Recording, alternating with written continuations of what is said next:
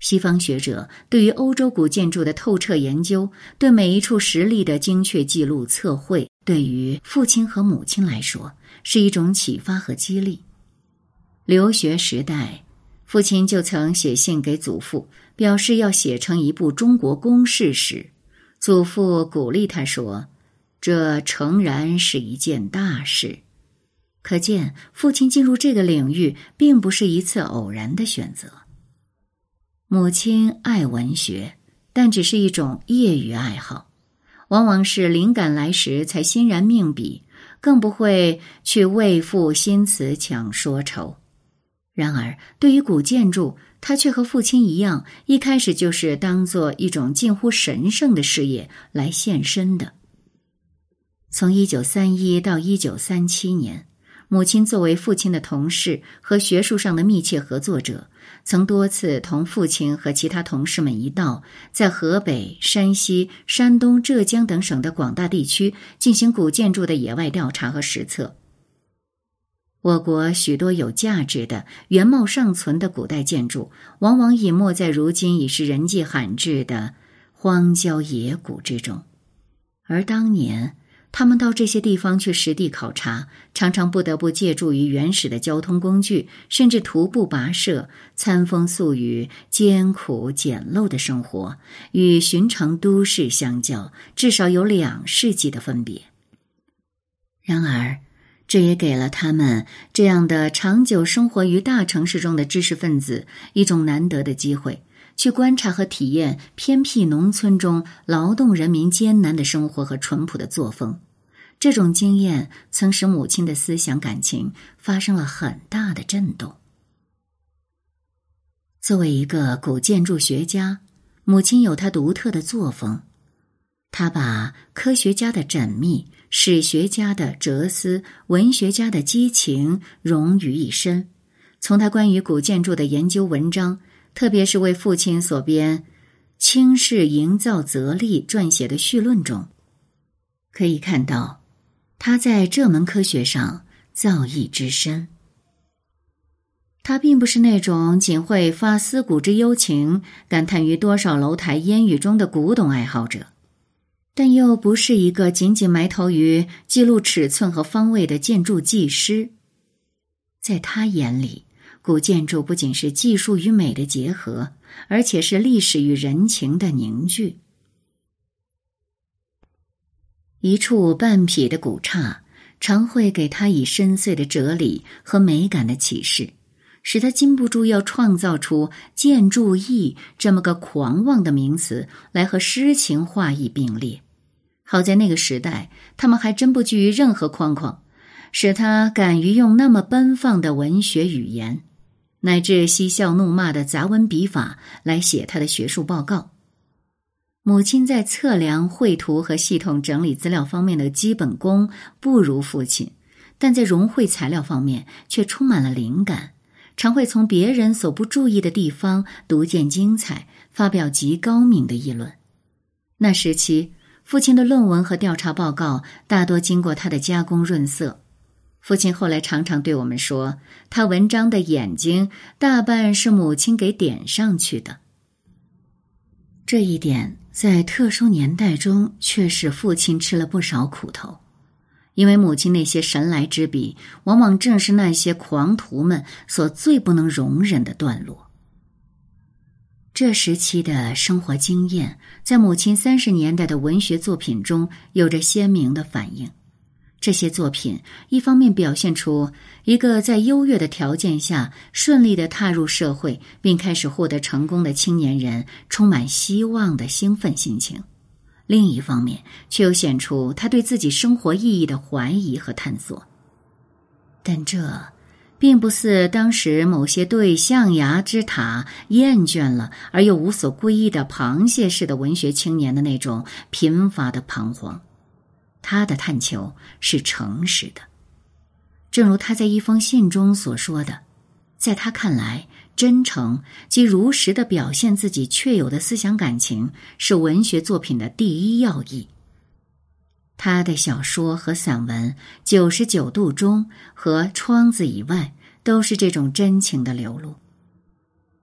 在远未受到革命意识熏染之前，能够这样明确的提出知识分子与劳动人民的关系问题，渴望跃出那扇阻隔于两者之间的窗子，对于像他这样出身和经历的人来说是很不容易的。三十年代是母亲最好的年华，也是他一生中物质生活最忧郁的时期。这使得他有条件充分的表现出自己多方面的爱好和才艺。除了古建筑和文学之外，他还做过装帧设计、服装设计，同父亲一道设计了北京大学的女生宿舍，为王府井人力地毯公司门市部设计过民族形式的店面。可惜，他们设计的装修今天被占用着这间店面的某时装公司给拆掉了。名家手笔还不如廉价的铝合金装饰板。这就是时下经理们的审美标准和文化追求了。他还单独设计了北京大学地质馆。据曹禺同志告诉我，母亲还到南开大学帮助他设计过话剧布景。那时的他还是个年轻学生。母亲喜欢交朋友，他的热心和健谈是有名的，而又从不以才学傲视于年轻人或有意炫耀，因此赢得许多忘年之交。母亲活泼好动，和亲戚朋友一道骑毛驴游香山西山，或到久已冷落的古寺中野餐，都是他最快乐的时光了。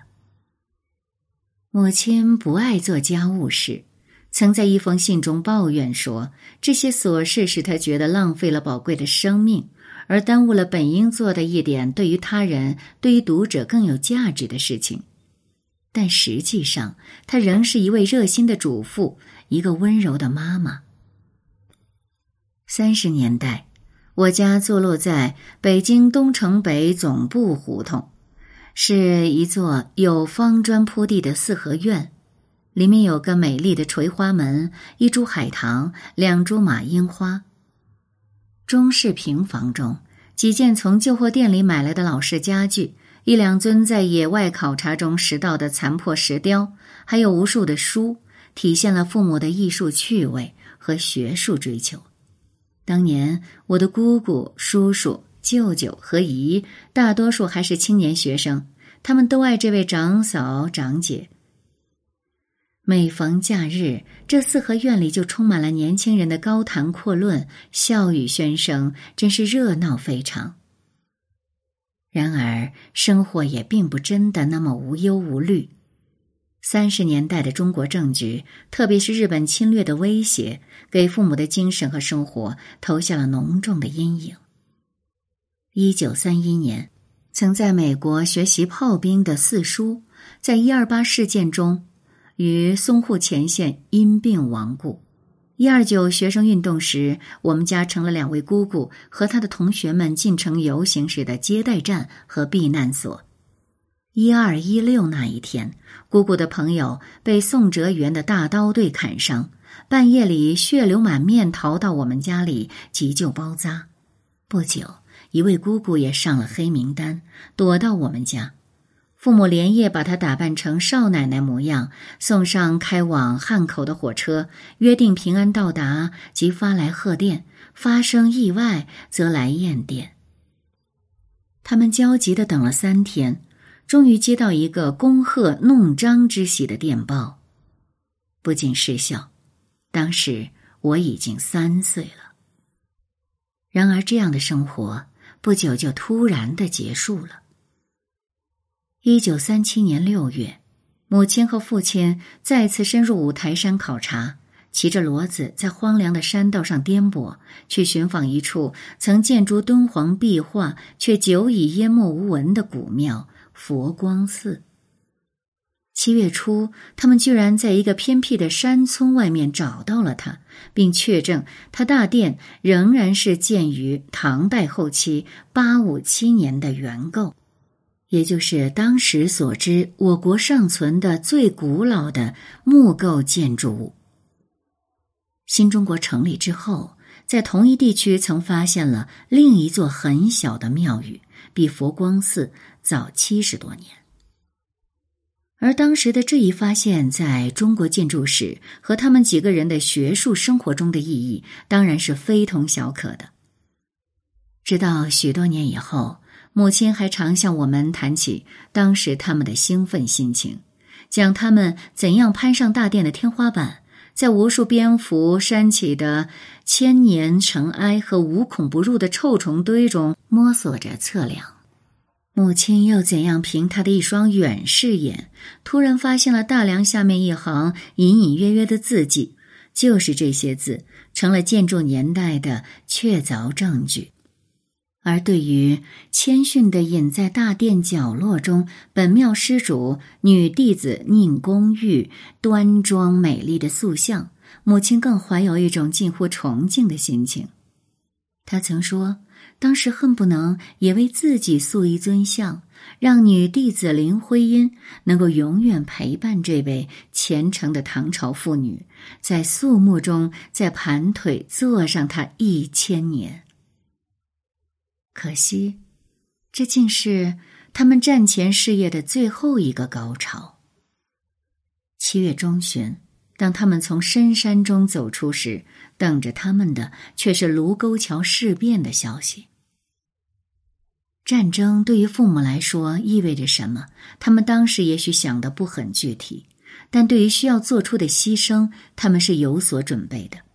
这点在母亲一九三七年八月回到北平后，给正在北戴河随亲戚度假的八岁的姐姐写的一封奇迹般的保存下来的信里，表达的十分明确。母亲教育姐姐要勇敢。并告诉她，爸爸妈妈不怕打仗，更不怕日本人，因此她也要什么都顶有决心才好。就这样，他们在日军占领北平前夕，抛下了那安逸的生活、舒适的四合院，带着外婆和我们姐弟，几只皮箱、两个铺盖卷，同一批北大、清华的教授们一道，毅然的奔向了那陌生的西南大后方。开始了战时半流亡的生活。这却是一次历尽艰辛的逃难。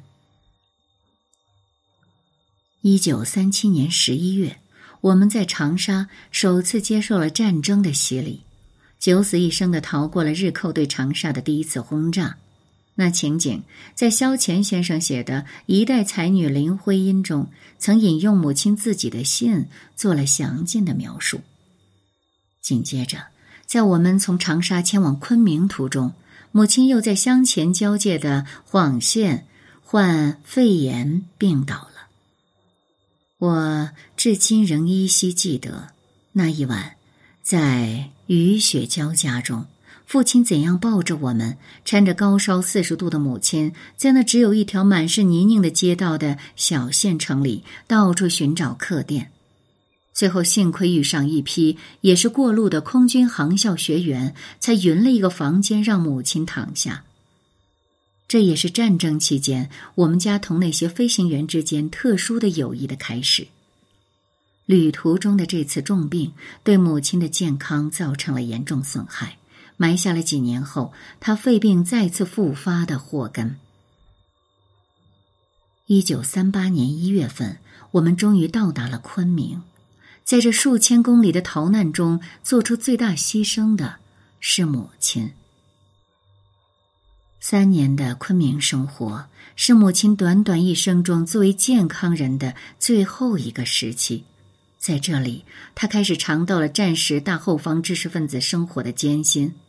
父亲年轻时车祸受伤的后遗症时时发作，脊椎痛得常不能坐立，母亲也不得不卷起袖子买菜、做饭、洗衣。然而，母亲的文学艺术家气质并没有因此而改变。昆明这高原春城绮丽的景色，一下子就深深的吸引了他。记得他曾写过几首诗来吟咏那荒唐的好风景。一首题为《三月昆明》，可惜诗稿已经找不到了。还有两首《茶铺》和《小楼》，在林徽因诗集出版时尚未找到，最近却蒙邵彦祥先生从他保留的旧报上找出。披露在甘肃女作家一九八五年第四期上。大约是在一九三七年冬，由于敌机对昆明的轰炸越来越频繁，我们家从城里又迁到了市郊。先是借住在麦地村一所已没有了尼姑的尼姑庵里，院里还常有虔诚的农妇来对着已改造为营造学社办公室的娘娘殿烧香还愿。后来，父亲在龙头村一块借来的地皮上，请人用未烧制的土坯砖盖了三间小屋。而这竟是两位建筑师一生中为自己设计建造的唯一一所房子。离我们家不远，在一条水渠那边，有一个烧制陶器的小村——瓦窑村。母亲经常爱到那半原始的作坊里去看老师傅做陶坯，常常一看就是几个小时。然后沿着长着高高的桉树的长堤。在黄昏中慢慢走回家，他对工艺美术历来十分倾心。我还记得他后来常说起那老工人的手下曾变化出多少奇妙的造型，可惜变来变去，最后不是成为瓦盆，就是变作痰盂。母亲在昆明时还有一批特别的朋友。就是在晃县与我们邂逅的那些空军航校学员，这是一批抗战前夕沿海大城市中投笔从戎的爱国青年。后来大多数家乡沦陷，在昆明时，每到休息日，他们总爱到我们家来，把母亲当作长姐，对她诉说自己的乡愁和种种苦闷。他们学成时，父亲和母亲曾被邀请做他们的全期的名誉家长，出席毕业典礼。但是政府却只用一些破破烂烂的老式飞机来装备自己的空军。抗战没有结束，他们十来人就全都在一次次与日寇力量悬殊的空战中牺牲了，没有一人幸存，有些死得十分壮烈。因为多数人家在敌占区，他们阵亡后，私人遗物便被寄到我们家里。每一次，母亲都要哭一场。一九四零年冬天，由于日寇对昆明的空袭日益加剧，营造学社被迫随中央研究院历史语言研究所再度西迁到四川宜宾附近的一个小江村——李庄。这里距扬子江近处只有三十公里，宜宾以上即称金沙江。而离重庆却有三天的水路，是个名副其实的穷乡僻壤。我们住进了一处面条抹灰的简陋农舍。艰苦的生活、旅途的劳顿和四川冬季潮湿阴冷的气候，终于使母亲的旧病恶性发作。卧床不起，而同时，父亲脊椎软组织灰质化的毛病也变得越来越严重。李庄的生活确实是艰难的，家里唯一能给母亲养病用的软床是一张摇摇晃晃的帆布行军床。晚上，为了父亲写书和我们姐弟做功课，全家点两盏菜籽油灯。当时连煤油灯都是过于现代化的奢侈品。记得我在这里读小学时，除了冬天外婆亲手做的一双布鞋外，平时都只能穿草鞋。偶尔有朋友从重庆或昆明带来一小罐奶粉，就算是母亲难得的高级营养品了。父亲爱吃甜食，但这里除了土制红糖之外，没有别的。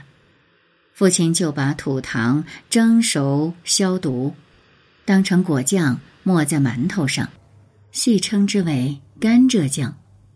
整个李庄没有一所医院，没有一位正式医生，没有任何药品。家里唯一的一支体温计被我失手摔碎，大半年母亲竟无法量体温。就是在这样的条件下，她的病情一天天沉重，却得不到像样的治疗。眼看着她消瘦下去，眼窝深陷，面色苍白。几个月的功夫，母亲就失掉了她那一向焕发美丽的面容。成了一个憔悴苍老不停的咳喘的病人。